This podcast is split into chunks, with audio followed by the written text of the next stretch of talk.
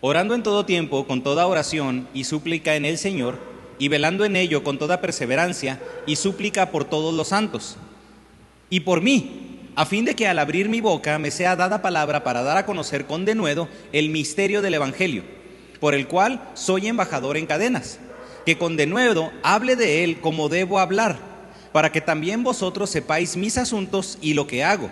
Todo os lo hará saber Tíquico, hermano amado y fiel ministro en el Señor el cual envía a vosotros para esto mismo, para que sepáis lo tocante a nosotros y que consuele vuestros corazones. Pase a los hermanos y amor con fe de Dios Padre y del Señor Jesucristo. La gracia sea con todos los que aman a nuestro Señor Jesucristo con amor inalterable. Amén. Ya, estamos en el cierre. Ya podemos decir entonces que hemos estudiado una carta más o un libro más de la Biblia. Ya en el cierre de esta carta y con un mensaje que cierra de una forma muy comprometedora. Y puede ser una forma muy comprometedora tanto para cada creyente como para la iglesia. Pero, ¿cómo que comprometedora? Pablo está pidiendo que oren por él. Por eso. Por eso. Pablo está enviando a Tíquico a que envíe un mensaje a una iglesia. Por eso.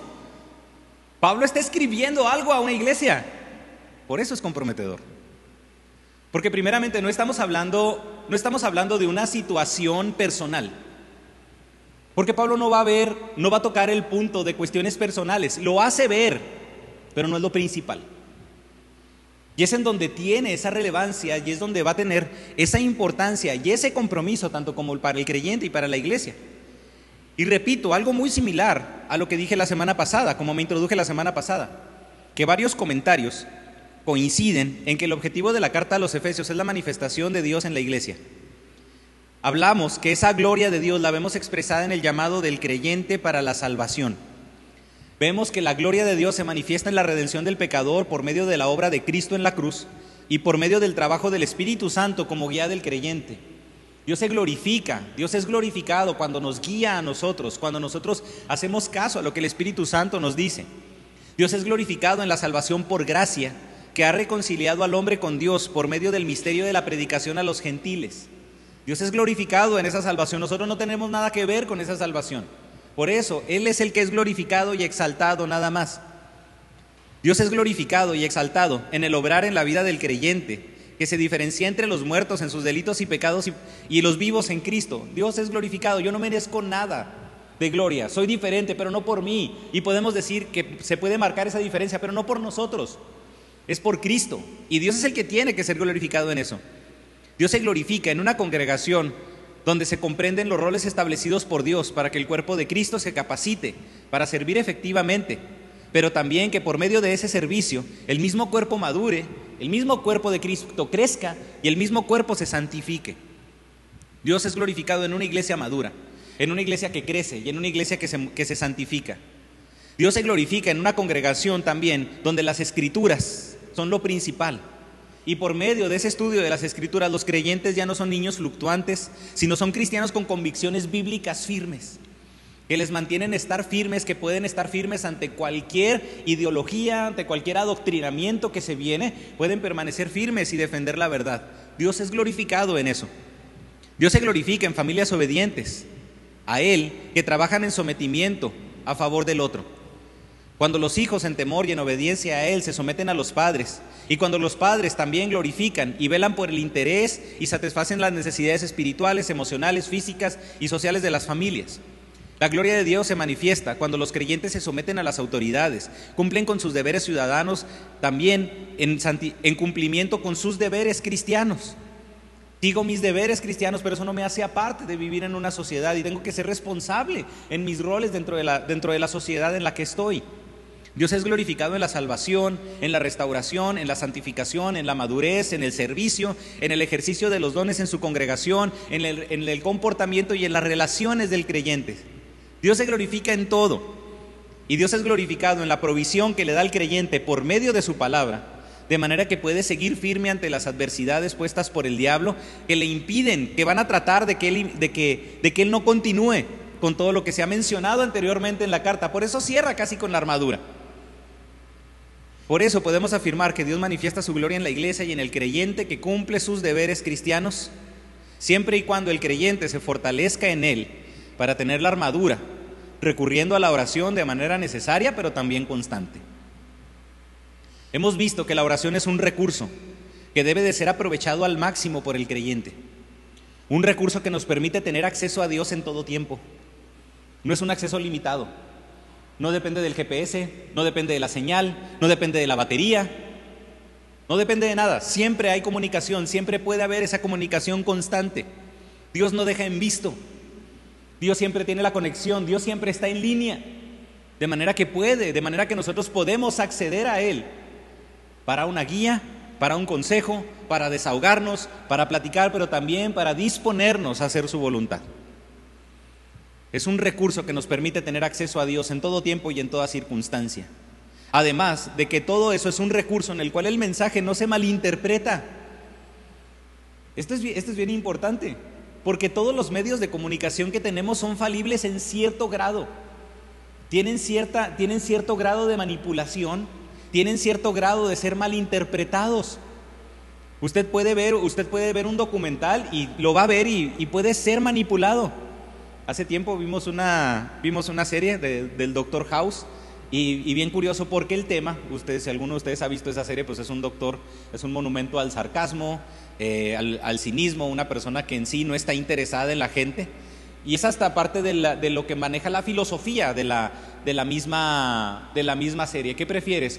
¿Un doctor que no se interese en ti pero que te deje vivir? ¿O un doctor que se interese en ti pero que posiblemente con él vayas a morir porque no le da la enfermedad, no le da el clavo? Y es parte de la filosofía, de hecho hasta se ha sacado un libro de la filosofía del doctor House. Pero en, un, en ese pasaje, digo en ese pasaje, en ese, en ese libro que se menciona, y le digo, menciono esto porque obviamente es frío y para que se dé una idea de cómo es esta persona o cómo es este personaje.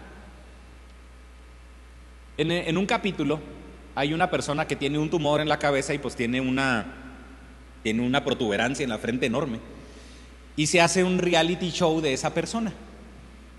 Entonces van grabando a los doctores, van grabando al doctor House, él escondiéndose de las cámaras, de, este, haciendo, haciendo ver que no es un show y que la gente se debería interesar en la sanidad del paciente, de que el paciente salga vivo en vez de involucrarse en ganar dinero por medio de ese diagnóstico. Entonces, es, tiene comportamientos feos, gachos, así con, el, paciente, con los medios, con, sus, con las personas con las que trabaja. Sea, es una persona déspota a su máximo, a su máximo esplendor.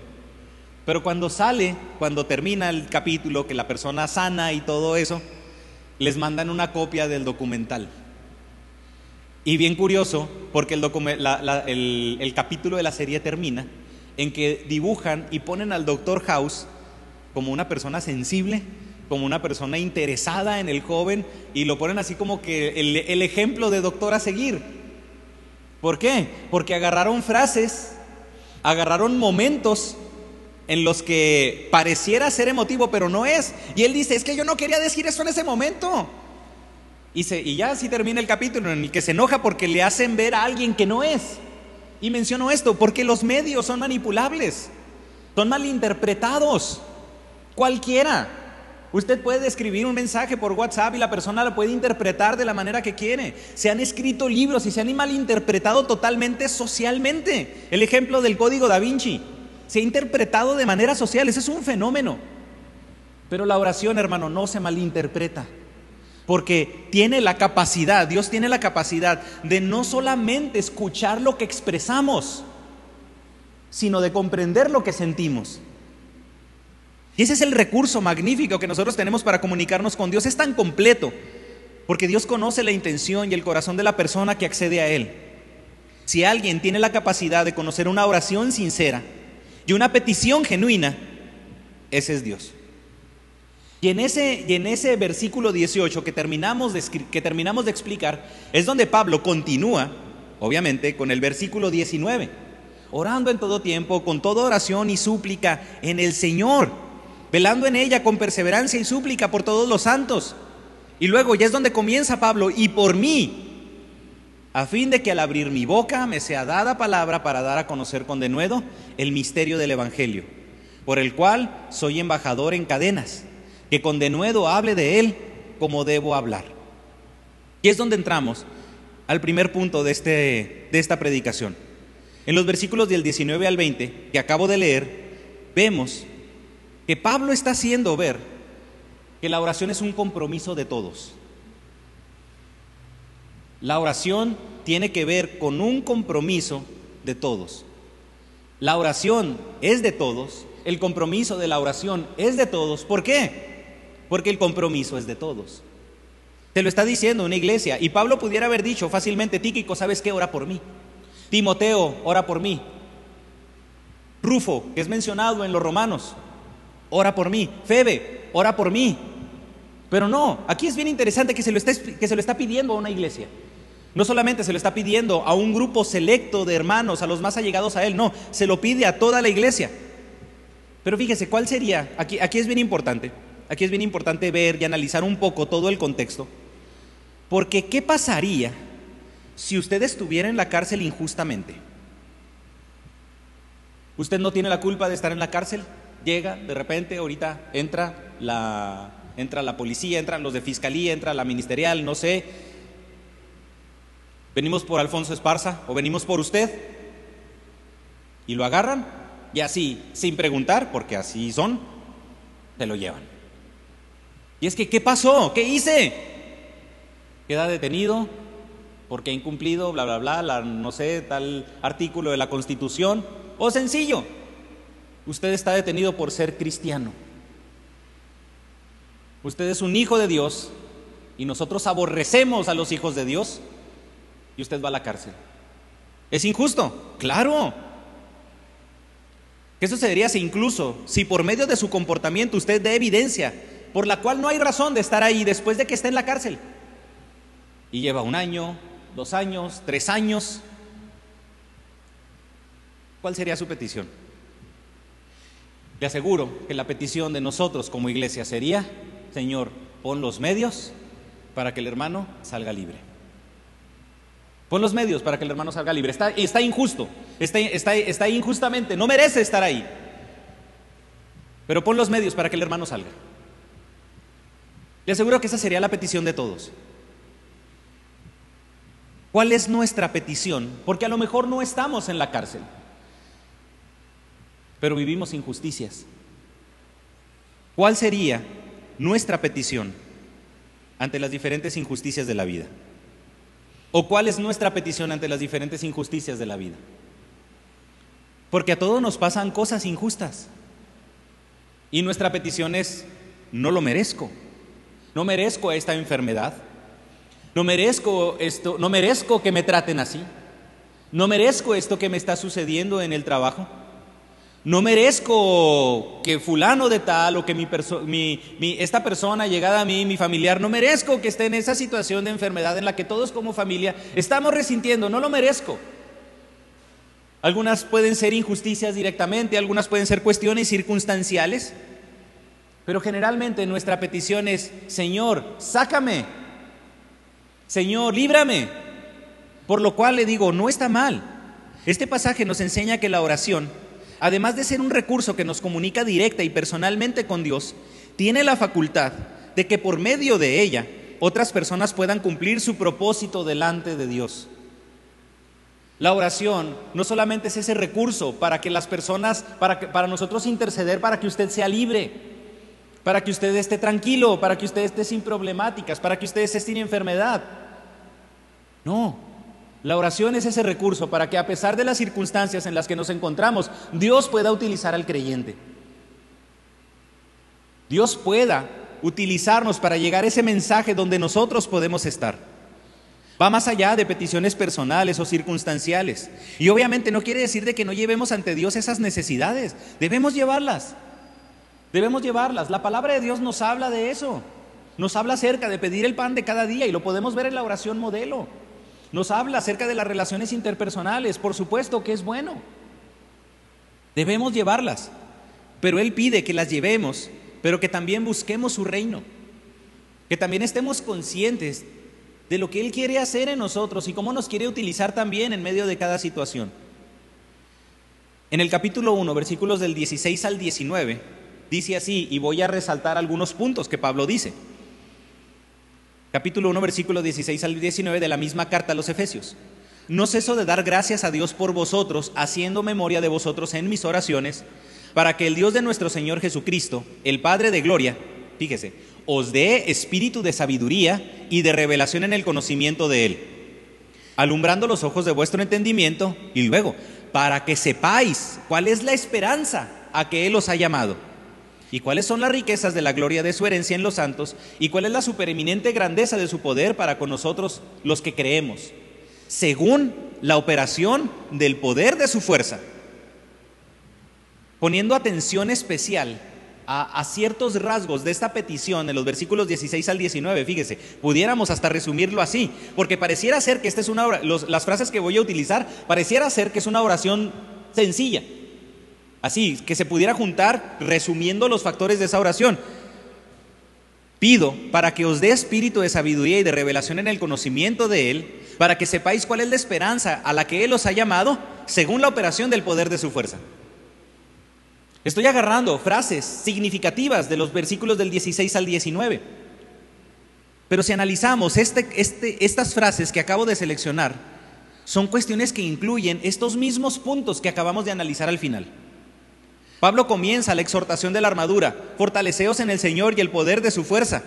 Y la oración del versículo 19 termina, según la operación del poder de su fuerza.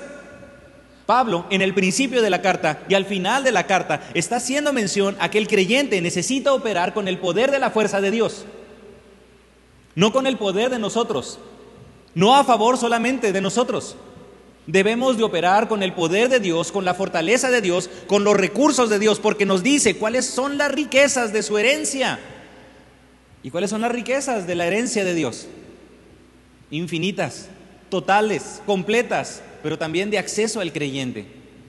Tenemos acceso al poder de Dios, tenemos acceso a las riquezas de Dios, porque ya hemos tenido acceso a su gracia, a su perdón, a su misericordia.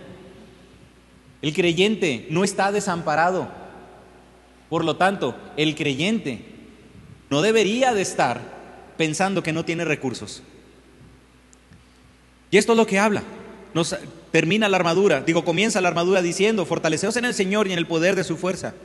Y su oración en el primer capítulo se centra en que la iglesia tenga una revelación y un conocimiento completo de Dios. ¿Y qué es lo que nos ha pedido Pablo? ¿Qué lo, lo que nos ha explicado Pablo en toda la carta? Que los creyentes, que la misma iglesia debe de conocer a Dios, debe de tener un conocimiento pleno y completo de quién es Dios, para que sepan cuál es la esperanza para que Él los ha llamado.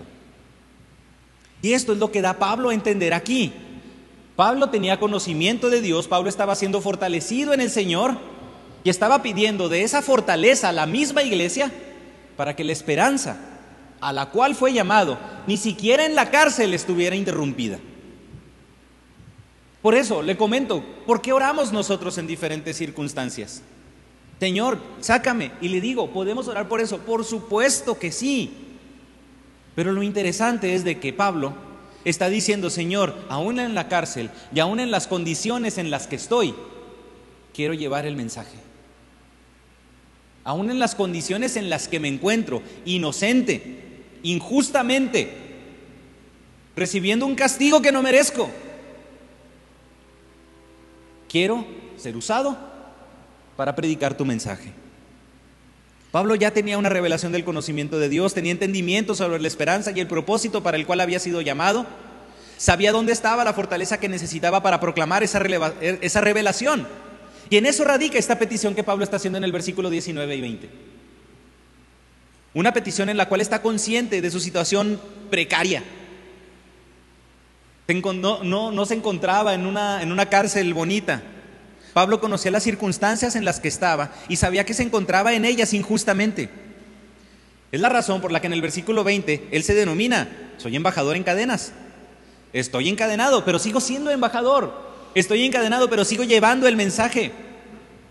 No sé cómo la pudiera analizar usted. Sigo siendo embajador en enfermedad. Sigo siendo embajador en desesperanza. Soy un embajador en ocasiones en desánimo. Pero comprender que siempre el propósito de Dios para nosotros va a estar por encima de nuestras circunstancias. Y no estoy diciendo que Dios es injusto, no estoy diciendo que Dios no vea nuestro dolor, porque Dios está interesado en él. Pero aquí es donde podemos ver que aparte de eso, si Pablo tenía personas que estaban con él también para confortarle, también para consolarle. Dentro de toda esa situación, Pablo pide que oren por algo sumamente especial. Y eso nos lleva a otra cosa. ¿Cuáles son nuestras necesidades? Porque pedimos por nuestras necesidades. Es correcto, hermano. Es válido, por supuesto. No lo habla en el mismo sermón del monte. Pedir por nuestras necesidades. Nos habla de que Él ya las conoce. Pero aquí debemos comprender o debemos llegar al punto de ver nuestro ministerio como una necesidad urgente que cumplir.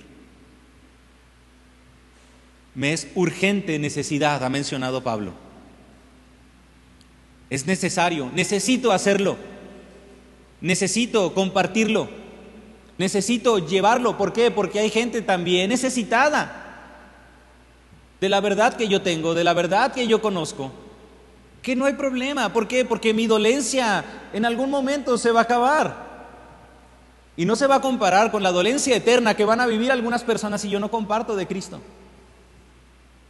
Pablo sabe, y esto es lo que pide Pablo por su ministerio, porque sabe que el compartir el, porque sabe que el compartir el evangelio es una necesidad para él, pero también, eso es una, también es una necesidad para quien va a escucharla.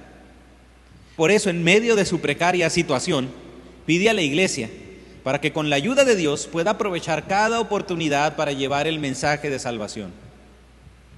Y no sé si a usted le parece esto así de, de locos, porque pudiendo pedir muchas cosas, no pide nada más.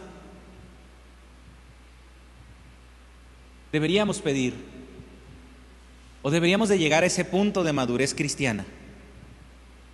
Y no es que Pablo fuera masoquista, no es que a Pablo le gustara la mala vida, él encontraba plenitud en lo que Dios lo tenía haciendo y confiaba perfectamente que Dios no lo desampararía, aún estando en la cárcel. No era cualquier mensaje el que estaba predicando, era cualquier mensaje, no era cualquier consuelo, no era un consuelo para confortar armas, confortar a las almas. Sabía que ese mensaje tenía que venir de Dios con convicción, con entendimiento y con claridad para dar a conocer con confianza el misterio del Evangelio. Yo se lo he pedido a usted. Ore por mí. Ore por mí. Para que pueda ser predicada la palabra de Dios. Para que a pesar de las circunstancias puedan ser predicada la palabra de Dios, pueda ser el mensaje predicado de la palabra de Dios. Para que claramente sea expuesto y las personas puedan comprender y se entreguen a Dios y Dios pueda restaurar, a pesar de mis circunstancias, a pesar de lo que yo pudiera estar pasando y pudiera estar experimentando o viviendo. Ese mensaje tiene que ser predicado con convicción, con entendimiento y claridad. Pero Pablo reconocía que no era solamente algo de él y Dios, involucra a la iglesia en Éfeso. Oren por mí por este mensaje. Oren por mí por el mensaje. Ustedes, ustedes también son parte importante en la predicación del mensaje. Y si yo lo puedo predicar y si yo lo sé, ustedes oren por él. Ustedes traten de hacer lo que compete en cuanto a ustedes, porque Pablo estaba diciendo, yo sé que ustedes no son como yo en cuanto a muchas cosas. A mí me compete predicarlo. Oren para que lo siga predicando. Y es una petición que yo también tengo delante de ustedes. Sigan orando para que el mensaje siga siendo predicado.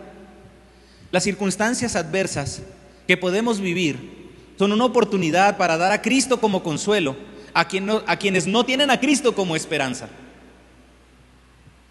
Las circunstancias, fíjese, las circunstancias en las que vivimos, las circunstancias adversas que podemos vivir, son una oportunidad para dar a Cristo como consuelo a quienes no tienen a Cristo como esperanza. Hace tiempo me tocó escuchar un testimonio de un hermano en Atlanta, en una iglesia en Atlanta, que tenían, una, un ministerio en hospitales en Yemen. Esto lo escuché en un, congreso de misiones que se llevó a cabo aquí en Chihuahua. Nos tocaba tocar en la, en la alabanza y vino este hermano de Atlanta. Y el hermano, pues siempre predicando, siempre yendo a cada año con la iglesia a hacer viajes misioneros a Yemen, cada año. E iban él, iba su esposa, llegó un momento en que sus hijos crecieron, iban sus hijos. La esposa del hermano se embaraza estando ya un poco grandes de edad y tienen un niño con síndrome de Down. Entonces el hermano menciona y dice que ellos en su momento dijeron, Señor, pues, ¿por qué? Porque se ve, se ve como una limitante.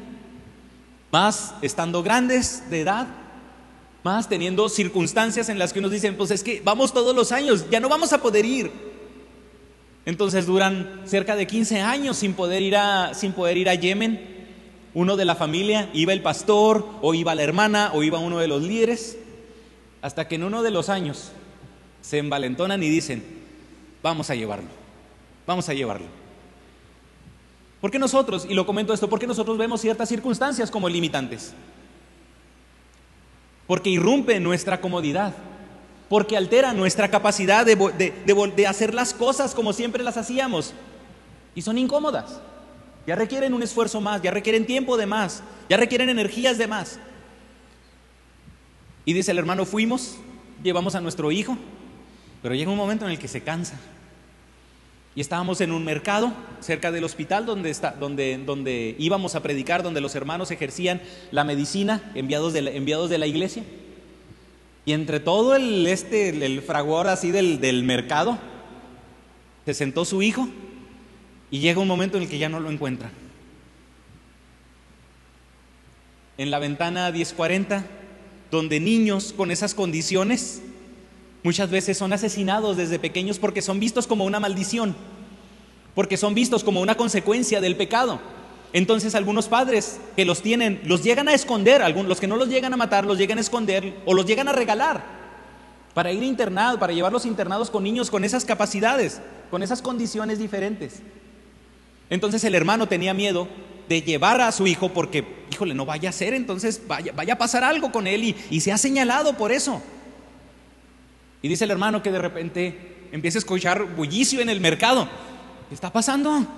Y desesperados en buscar a, en, buscar a su hijo, y, de repente llega y ve que tenían una familia de, musulmanes, tenían a su hijo levantándolo, así como, en, las bodas judías, donde levantan al esposo, y tenían el hijo pues vuelto loco, ¿verdad? Así, ¡ay, ay! Como que se veía, pues al principio medio gracioso, el hijo emocionado, y todos estaban gritando, Arafat, Arafat, Arafat, y el chavito emocionado, y la gente toda emocionada, y los papás temblando de miedo, ¿qué le van a hacer? El hijo, la familia que controlaba el mercado, habían tenido un, hijo con síndrome de Down que había fallecido hace tiempo. El hijo de los hermanos sirvió para que todas las personas del mercado escucharan el mensaje y fueran salvas. Una circunstancia incómoda para nosotros, una circunstancia bochornosa en la que no queremos pasar, siendo utilizada para salvación. Personalmente, y yo sé que usted también lo puede constatar, Dios me ha permitido dar esperanza a jóvenes, los que fallece su padre a una edad temprana. Trabajo con jóvenes de prepa, falleció mi papá, a la misma edad que falleció el mío. A mi mamá Dios le ha permitido dar consuelo a mujeres viudas. Hace más de, hace más de 23 años que mi papá falleció. Y Dios sigue utilizando esa circunstancia que yo no hubiera querido pasar, que si me dieran a escoger no la quisiera experimentar de nuevo, pero Dios permite dar consuelo en una circunstancia dolorosa. Ahorita en la actualidad, no se imagina pero Dios me ha permitido dar ánimo, dar consuelo a pastores que se sienten solos, a cristianos que se sienten desanimados. Han estado llegando. Tenemos un grupo de oración pastoral, usted ya le, ya le ha hablado de él. Vamos, vamos. ¿Y qué cree que a veces? ¿Otro? ¿Ya traes otro? Sí. Son circunstancias, hermano, en las que yo no quiero, yo no quisiera vivir. Pero en medio de esa circunstancia, Dios nos permite dar esperanza. Dios nos permite dar consuelo. Pablo no estaba conmiserándose de sí mismo, no estaba dándole lástima a la iglesia. Pablo estaba viendo su condición de prisionero como una comisión especial para, para evangelizar donde nadie podía hacerlo. Y tenemos el ejemplo de Onésimo, el esclavo de Filemón. ¿A dónde llegó a parar? A la cárcel. ¿Y qué hace Pablo? Ni modo, Onésimo, pues ya nos tocó. Tú estás aquí porque tienes tu, porque es tu culpa, yo estoy aquí, pues ni modo, ¿ya qué? Pablo hace un discípulo en la cárcel. A tal grado que le dice a Onésimo, que le dice a Filemón, quisiera quedármelo yo, pero también tú te lo puedes quedar. Es compromiso, recíbelo como a mí mismo. Hemos hablado anteriormente que nada detiene al Hijo de Dios de cumplir su propósito. Pobre gobierno, oiga, que metió a Pablo en la cárcel. Lo encarcelaron para que no predicara y dentro de la cárcel siguió predicando. Dentro de la cárcel hizo discípulos. Oigan, me lo, me lo traen para limitarlo y resulta que también aquí se reproduce. Y así es Satanás. Manda situaciones para desanimarnos. Y en esas situaciones resulta que el creyente se reproduce. Resulta que en esas situaciones el creyente da ánimo, el creyente sigue dando esperanza. No estoy diciendo que el dolor se quita, no estoy diciendo que la tristeza no se vaya, pero el ánimo está en Cristo y Dios nos permite vivir esas situaciones para poder dar consuelo y esperanza, para también hacerle ver a la gente que no está sola, y llegan esos momentos en los que me dice un pastor de que me dice un hermano de otra denominación, hermano, estoy desanimado, pasa esto, pasa esto. Me han hecho el feo. Me he hecho el fuchi en mi denominación porque empecé a predicar la verdad. Hermano, te entiendo. Te entiendo. Es que nadie comprende lo que estoy pasando. Sí, yo sí. Y no está solo. Tan solo con eso reciben consuelo. No porque, no porque les di un consejo super guau, ánimo. Ay, gracias a Dios, ¿verdad? Estaba esperando eso. Porque reciben ese consuelo de saber que alguien está en la misma lucha que ellos. Y me pasa en terapia. Porque cuando va, viene la gente a consulta piensa que es la única con su problema. Y hay consuelo en saber que otras personas han estado en esa situación y han salido adelante. Pero por eso digo, imagínense qué, qué, triste el gobierno. Lo encarcelaron para que no predicara y se sigue reproduciendo. Lo asesinaron. Fíjese, a Pablo lo asesinaron para que no predicara como una consecuencia, como un castigo. Y dos mil años después estamos siendo bendecidos por ese mensaje. Oiga, ¿no le parece maravilloso que, que a un hijo de Dios ni la muerte lo detiene? Ni la cárcel, ni la enfermedad, ni la desesperanza lo detiene. Él quería aprovechar cada oportunidad para compartir, aún en la cárcel. Y creo que la oración de los hermanos en Éfeso fue contestada. A fin, de que a fin de que al abrir mi boca me sea dada palabra para dar a conocer con denuedo el misterio del Evangelio. Por lo cual soy embajador en cadenas que con denuedo hable de, él como debo hablar. No solamente porque Pablo predicó,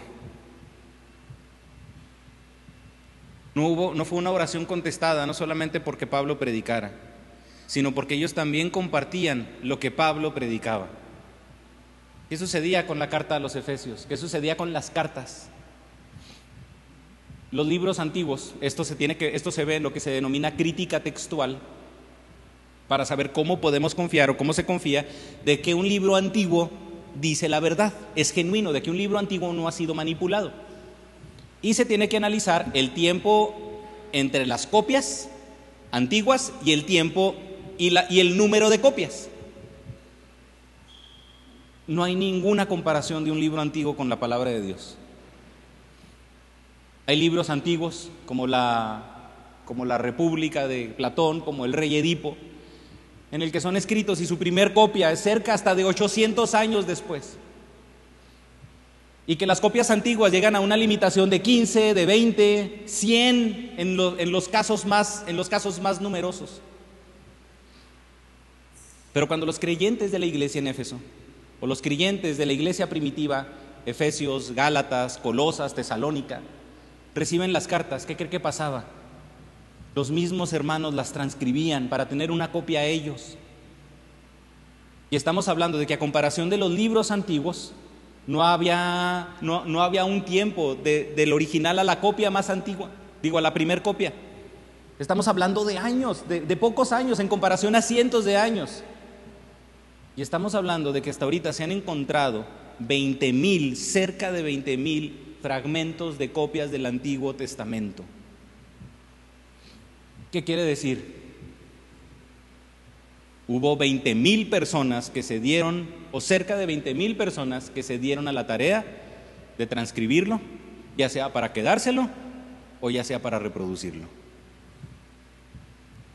Esta petición, esta petición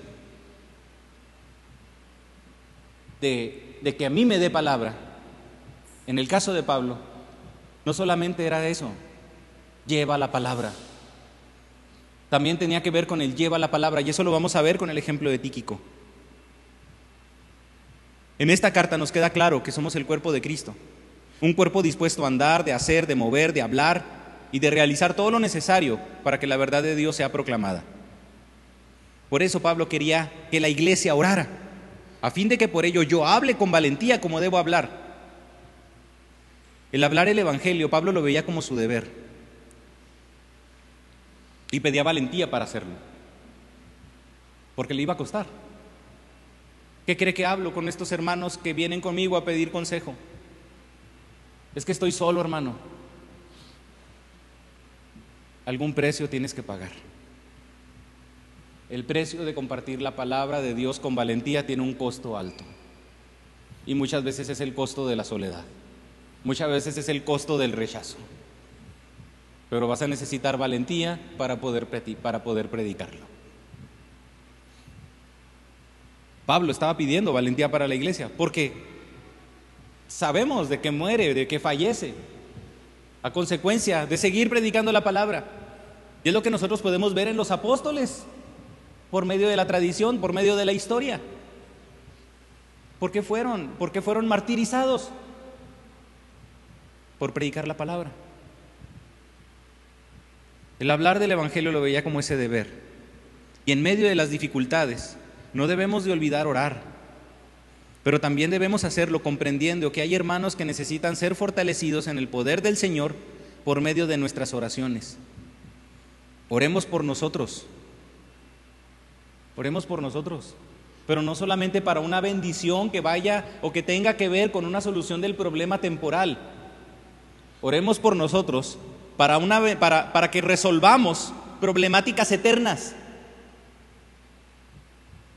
La relación con Dios de los demás. Porque yo puedo orar por usted, yo oro por usted. Y las peticiones que me hacen saber, oro por usted. Pero si oro por cierta situación económica, ¿qué cree? Va a haber necesidad otra vez. Si oro por una situación de salud, ¿qué cree? Va a haber enfermedad otra vez. Yo sé que muchos de ustedes han, orado porque tengo diabetes. ¿Qué creen? No se me quita. No se me ha quitado. ¿Eso quiere decir de que sus oraciones no son efectivas? Por supuesto que no.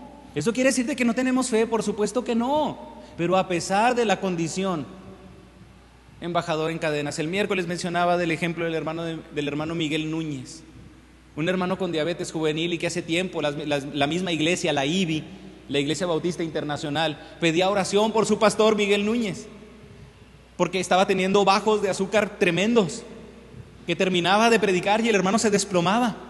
¿Y cuál era la petición? Oremos para que el hermano pueda seguir predicando con denuedo, oremos por la salud del hermano para que siga predicando. Y el hermano ha sido de una bendición tremenda. Hermano, piensa, pensemos, si Dios quiere, voy a hablarlo a, manera de figura, que posiblemente ahorita Dios nos tiene en una cárcel para predicar esa esperanza y ese aliento a personas que no tendrían ese acceso al Evangelio si no, estuvieran en esa, si no estuviéramos nosotros en esa situación. Oremos para que seamos fortalecidos en el poder del Señor.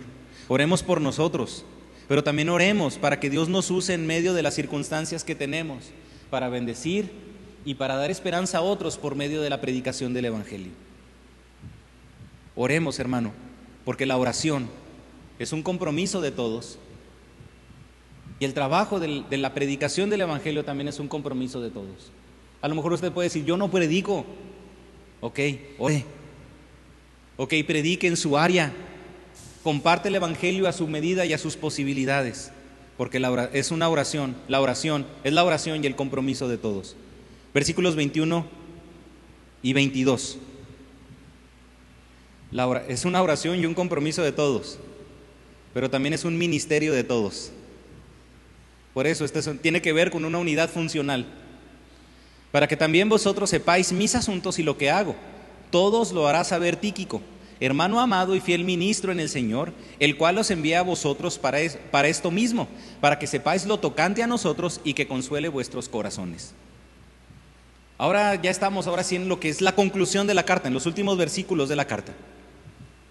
Pero ¿qué haría usted si tuviera una si tuviera solamente una oportunidad de decirle a alguien lo que siente por él?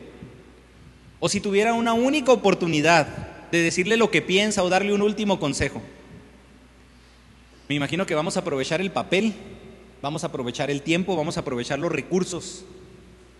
Solamente tengo esta oportunidad para dar este mensaje. Y es lo que está haciendo Pablo. Es la única oportunidad que tenía ahorita, en este momento, o él pensaba que era la única oportunidad, estando encarcelado, para llevar este mensaje a la iglesia en Éfeso. Y, es, interesante también que a pesar de todo, Pablo siempre tiene algunos asuntos personales que expresar. Me encanta la carta a los romanos. Si en algún momento tenemos la oportunidad de estudiarla, qué bendición sería. Porque en el último capítulo viene una lista de nombres tremenda. Y salúdame a este, y salúdame a este, y salúdame a este, y salúdame a este, que salúdame a la mamá de este, que es como mi mamá. ¡Ah, caramba! ¿Qué cree? Pablo no había estado en la iglesia en Roma es bien interesante que Pablo no había estado en la iglesia en Roma, pero los conocía. Y, da y permite dar un consejo. Había asuntos personales. Hermano, no podemos evitar que en la misma iglesia veamos cuestiones personales. Nos desahoguemos de situaciones personales. No podemos estar aparte de la iglesia. No podemos ser insensibles a lo que pasa en la vida de los diferentes hermanos que están con nosotros. Por eso es la, importancia de la comunión, la importancia de abrirnos, la importancia de compartir peticiones, de saber que estamos ocupados unos, unos por otros. ¿Por qué? Porque la iglesia es un compromiso de todos. La iglesia se fortalece a sí misma. Porque el cuerpo, porque es un cuerpo, porque es un rebaño, porque es una familia. Y aquí, Pablo, ¿qué está haciendo? Está involucrando a todos en su ministerio. Por eso manda la carta y les dice, lo envía a vosotros para que sepáis lo tocante a nosotros. Les dice para que sepan cuál es el compromiso de ustedes, pero también que consuele sus corazones. Por eso envía a Tíquico. Tíquico les va a decir que les compete hacer como iglesia. Hemos vivido en un error durante muchas generaciones, que pensamos que, el trabajo de la iglesia tiene que ver relacionado a lo que, el pastor hace. Y llegado, y ha llegado a decir, no, es que pastor, trabaje para que la iglesia crezca. No sé si ha visto el sticker del niño con el Nacho. ¿Yo? Trabaje para que la iglesia crezca. Y se ven en algunos otros círculos religiosos, porque como los diezmos son, son únicamente del pastor, ¿qué hace el pastor? Pues trabaja y trabaja y trabaja. ¿Para qué? ¿Para que la iglesia crezca? No, para tener más diezmo. Porque el diezmo es el recurso de él. No, hermano, no es así. No es así. Es un compromiso de todos. Nos pastoreamos a nosotros mismos. Nos debemos a nosotros mismos. Nos entregamos a nosotros mismos. He mencionado y he, dicho que, que lo importante de esta carta es una de las cartas escritas con más sentimiento. Porque Pablo había durado gran tiempo en la iglesia en Éfeso. Porque Pablo amaba a Timoteo. ¿Y quién fue Timoteo? El encargado de la iglesia en Éfeso. Pablo estaba interesado en que la iglesia comprendiera la verdad. Pero lo interesante aquí es de que aún así, al estar en la cárcel, pudieran haber hecho muchas especulaciones sobre el estado físico de Pablo. Más porque también Pablo anteriormente menciona de su aguijón en la carne. Cuando hablamos en, cuando hablamos en Corintios y donde él dice, pues he comprendido que el Señor me dice, bástate, bástate en mi gracia porque mi poder se perfecciona en tu debilidad. Algunos creen que, era una enfermedad, por lo que la iglesia estaba interesada en saber el estado físico de Pablo. Pero él manda a Tíquico y les dice, ¿qué les va a decir Tíquico que estoy bien? Estoy bien. Ustedes oren para que yo pueda predicar. Este Tíquico, el posible portador por lo que refiere, pero se refiere a él como hermano amado y fiel ministro en el Señor. Ore, hermano. Ore para que yo como pastor tenga gente confiable. Ore para que yo como pastor tenga gente fiel a mi lado. Qué bendición poder decir, no, todos, entramos. Pero se necesita. Porque aquí Pablo no podía ir a la iglesia. ¿De quién se valió? De Tíquico. Hemos escuchado de Tíquico en 2 Timoteo 4:12, donde dice, a Tíquico envía a Éfeso. Posiblemente es el propósito de enviar la carta, pero sabemos que también Pablo estaba interesado que Tíquico fuera a Éfeso para que Timoteo fuera a visitarlo. Cuando estudiamos este pasaje de Timoteo es cuando es en esta separación que hablamos de que de la separación del dolor, que duele cuando otros hermanos se van y vemos que hay hermanos que se van porque falsean, Vemos que hay hermanos o personas que se van porque dejan el Evangelio. Vemos que hay hermanos que se van porque el Evangelio crece y es necesario que vayan a otro lado. Y aquí vemos algo interesante. Mandé a Tíquico a Éfeso. Oye, Timoteo, quiero que vengas, pero voy a dejar quien te supla por un tiempo para que tú estés conmigo. Porque Pablo necesitaba ser consolado ya fuera para enviar la carta, ya fuera para cubrir a Timoteo o informar a los hermanos de cómo se encontraba, Pablo sabía que podía contar con él para animar los corazones de, los hermanos en Éfeso. No, le, no sé si a usted le parece maravillosa esta actitud de Pablo. En la cárcel, en condiciones deplorables y pidiendo para ser utilizado para predicar el Evangelio y ocupándose en llevar consuelo a la congregación. Un consuelo basado en su situación el cual envía a vosotros para esto mismo, para que sepáis tocante a nosotros y que consuele vuestros corazones. Era como decir esto, les mando a Tíquico para que les informe cómo estoy y sepan que estoy bien, puedan estar tranquilos, sepa lo que les compete como hijos de Dios, pero también tus corazones sean consolados.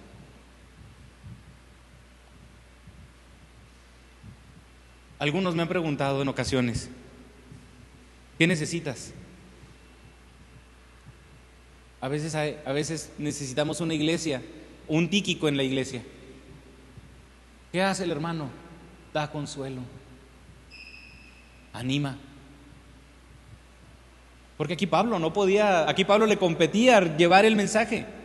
Me encanta, me encanta cómo termina parte de la carta a Filemón, porque también al principio, cuando Pablo está hablando con Filemón, le dice, hermano de consolación, pero cuando termina, cuando va terminando la carta, le dice, prepara el, cuarto, prepara mi cuarto, porque necesito ser consolado por ti. Pablo está viendo que el ministerio es de todos y que él necesita de todos. Por eso este punto se llama el ministerio de todos. Por la sencilla razón de que Pablo siempre reconocía la importancia del cuerpo de Cristo y de sus allegados para poder cumplir con la predicación del Evangelio.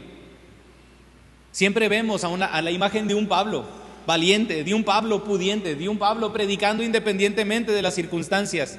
Pero siempre vemos en las cartas nombres de personas en las cuales Pablo se podía confortar, se podía consolar, a las que podía recurrir en tiempo de necesidad. Porque él sabía que no estaba solo. Nunca se concibió como una persona solitaria, ni como alguien por encima de los demás. Él necesitaba de las oraciones de la iglesia en Éfeso y en este caso necesitaba de, Tíquico. Y a su vez Tíquico reconocía la importancia del ministerio de Pablo. Ninguno más que otro. No podemos ver los ministerios mayores o mejores. No podemos ver hermanos mayores o mejores. Debemos vernos como complementarios. Yo no soy mayor que usted, en ninguna manera, pero tengo que complementar su labor para el, para el, para el ministerio y para la iglesia. Usted no es mayor que yo. Somos miembros los unos de los otros y miembros cada uno en particular. El mismo Pablo nos lo dice. Fíjese qué hubiera sucedido. La carta perdida de Pablo.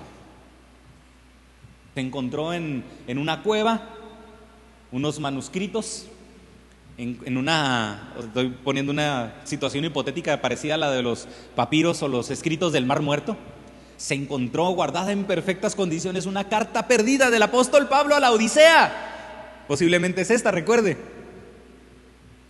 La, llevaba, no, no se sabe quién la llevaba, la acabamos de descubrir, es una carta excelente.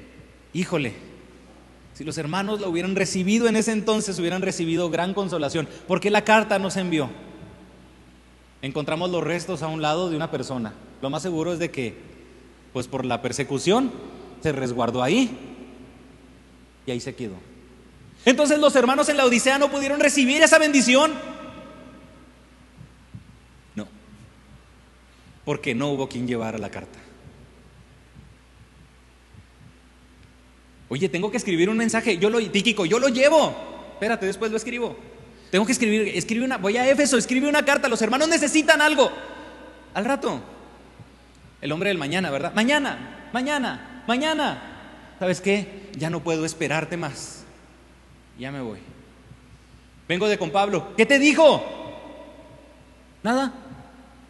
Oye, pero lo amamos. ¿No te dijo nada? No, estábamos esperando algo de él. Él dijo que quería darnos un mensaje. ¿No te dijo nada? No traje nada. Pablo necesitaba de Tíquico y Tíquico necesitaba de Pablo. Pablo necesitaba de la iglesia y la iglesia necesitaba de Pablo. Pablo Tíquico necesitaba de la iglesia y la iglesia necesitaba de Tíquico. No podemos ser negligentes, hermano. No podemos ser negligentes, no podemos ser indiferentes. Toda esta carta que habla del poder de Dios, de la glorificación de Dios en la iglesia, es porque Dios se quiere manifestar en ti para que seas de bendición a la iglesia. Para que por medio de lo que Dios se manifieste en ti cumplas con el propósito de la iglesia de llevar el Evangelio. Ninguno es más que otro. Pablo necesitaba de la iglesia en Éfeso, de Tíquico, y entre cada uno de ellos se complementaban. Pablo no podía llevar la carta, no podía orar por él mismo, no podía hacer todo. Es por eso que los anima para cumplir con lo que Dios quería de cada uno. Nos necesitamos, hermano. Nos necesitamos. Primeramente, ahorita, ¿para qué nos necesitamos? Llevémonos consuelo. Así como lo que Tíquico hizo aquí. Y finalizando, el primer punto fue la oración y el compromiso de todos. Este segundo punto fue el ministerio de todos. Y este último punto, en los últimos dos versículos, es la necesidad de todos. Porque la unidad de la iglesia es funcional, como el nombre, del, como el nombre del mismo, de la misma predicación. Llega a ser funcional porque todos estamos involucrados, porque todos sentimos el mismo compromiso porque todos sentimos y sabemos que es importante para todos y sabemos que yo soy importante para todos. Pero también es sumamente importante porque todos necesitamos de lo que Pablo habla en estos últimos dos versículos. Pase a los hermanos y amor con fe de Dios Padre y del Señor Jesucristo. La gracia sea con todos los que aman a nuestro Señor Jesucristo con amor inalterable. Amén. Usted puede decir, es que yo hago esto, es que yo hago lo otro, es que yo sí trabajo, es que yo sí, si es compromiso, si es comprometido, todo, todo, todo, todo, todo, todo. Pero de nada sirve si la paz, si el amor, si la fe, si la gracia de Dios no opera en nosotros. Pablo termina con esta bendición de paz, amor, fe y gracia. Paz, un saludo tradicional entre los judíos que resaltaba una relación íntima con Dios, así se, así se llama, así se saludan, incluso hasta la fecha así se saludan. La paz, la paz sea contigo, la paz de Dios sea contigo, hasta en la actualidad se saludan así. Un saludo tradicional. Y amor es la expresión de los hijos de Dios y la fe es el don de Dios que nos da para conocerlo. La iglesia no puede hacer nada sin la reconciliación con Dios, sin el amor activo de Dios y si la fe de Dios, la fe en Dios no está operando en nosotros. Necesitamos fe, porque necesitamos creer que Dios lo va a hacer, porque necesitamos depositarnos en Dios, necesitamos amor, primeramente a Dios, porque todo lo que tenemos que hacer es con amor de Dios. Nosotras amamos a Él porque Él nos amó primero nos dice Primera de Juan. Pero necesitamos la paz, no solamente la paz de Dios, primeramente necesitamos la paz con Dios, de la cual ya nos habló Pablo también. Son bendiciones que vienen únicamente de parte de Dios y que solamente por medio del Padre y del Señor Jesucristo las podemos tener. Y el versículo 24 me llama la, atención, la gracia sea con todos, pero ojo, los que aman los que aman a nuestro Señor Jesucristo, pero los que aman con un amor inalterable,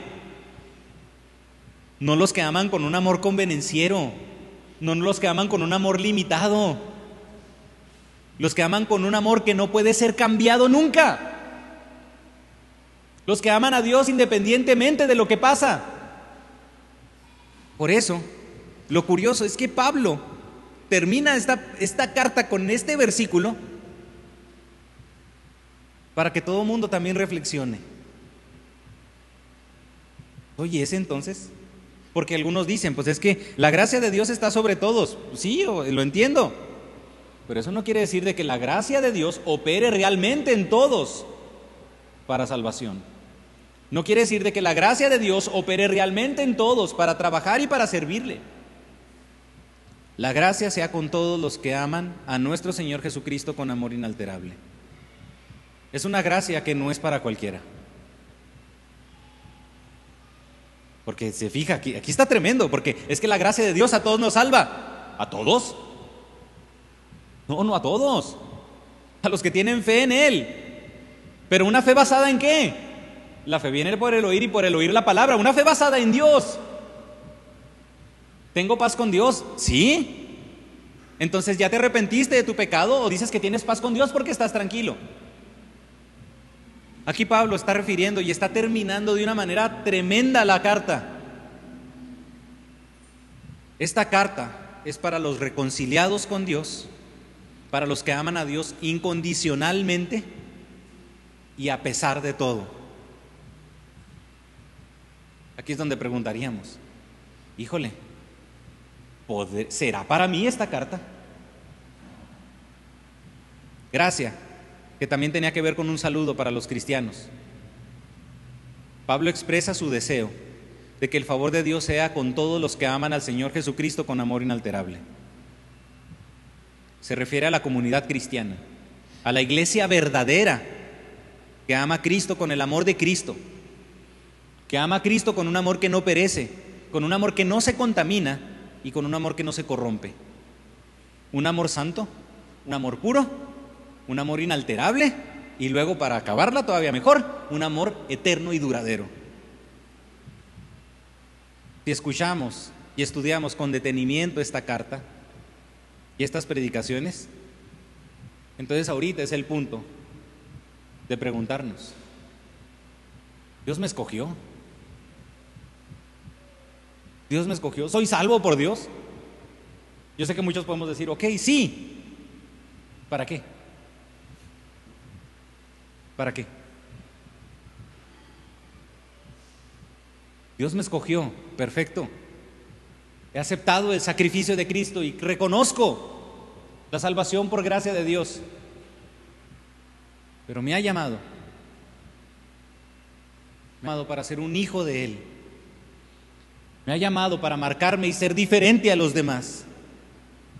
Me ha llamado para estar eternamente con Él. Me ha llamado para introducirme a un cuerpo donde tengo que ser funcional. Me ha llamado para madurar en Él y en el conocimiento de su verdad. Me ha llamado para comprender sus verdades y también enseñarlas. Me ha llamado para, para servir en su iglesia y para servir en su comunidad. Me ha llamado para someterme. Me ha llamado para ponerme la armadura. Y me ha llamado para orar en todo tiempo. Es ahí donde pudiéramos decir, todos estamos en estas condiciones. Gracia, la gracia sea con todos los que aman a nuestro Señor Jesucristo con amor inalterable. Pablo está hablando, la gracia sea con todos ustedes que han comprendido, que han estudiado, que entienden y están en esa lucha de realizar todo lo que yo les estoy diciendo en esta carta. Por eso creo que no podemos ser indiferentes. La iglesia manifiesta la gloria de Dios. Usted es parte de la iglesia que manifiesta la gloria de Dios. Somos parte de la manifestación de, de, la gloria de Dios en la iglesia. Este es el reto que nos lanza Dios por medio de Pablo. Somos hijos de Dios. Manifestemos su gloria en todo, dentro del templo, fuera del templo. El Hijo de Dios manifiesta quién es Dios para él.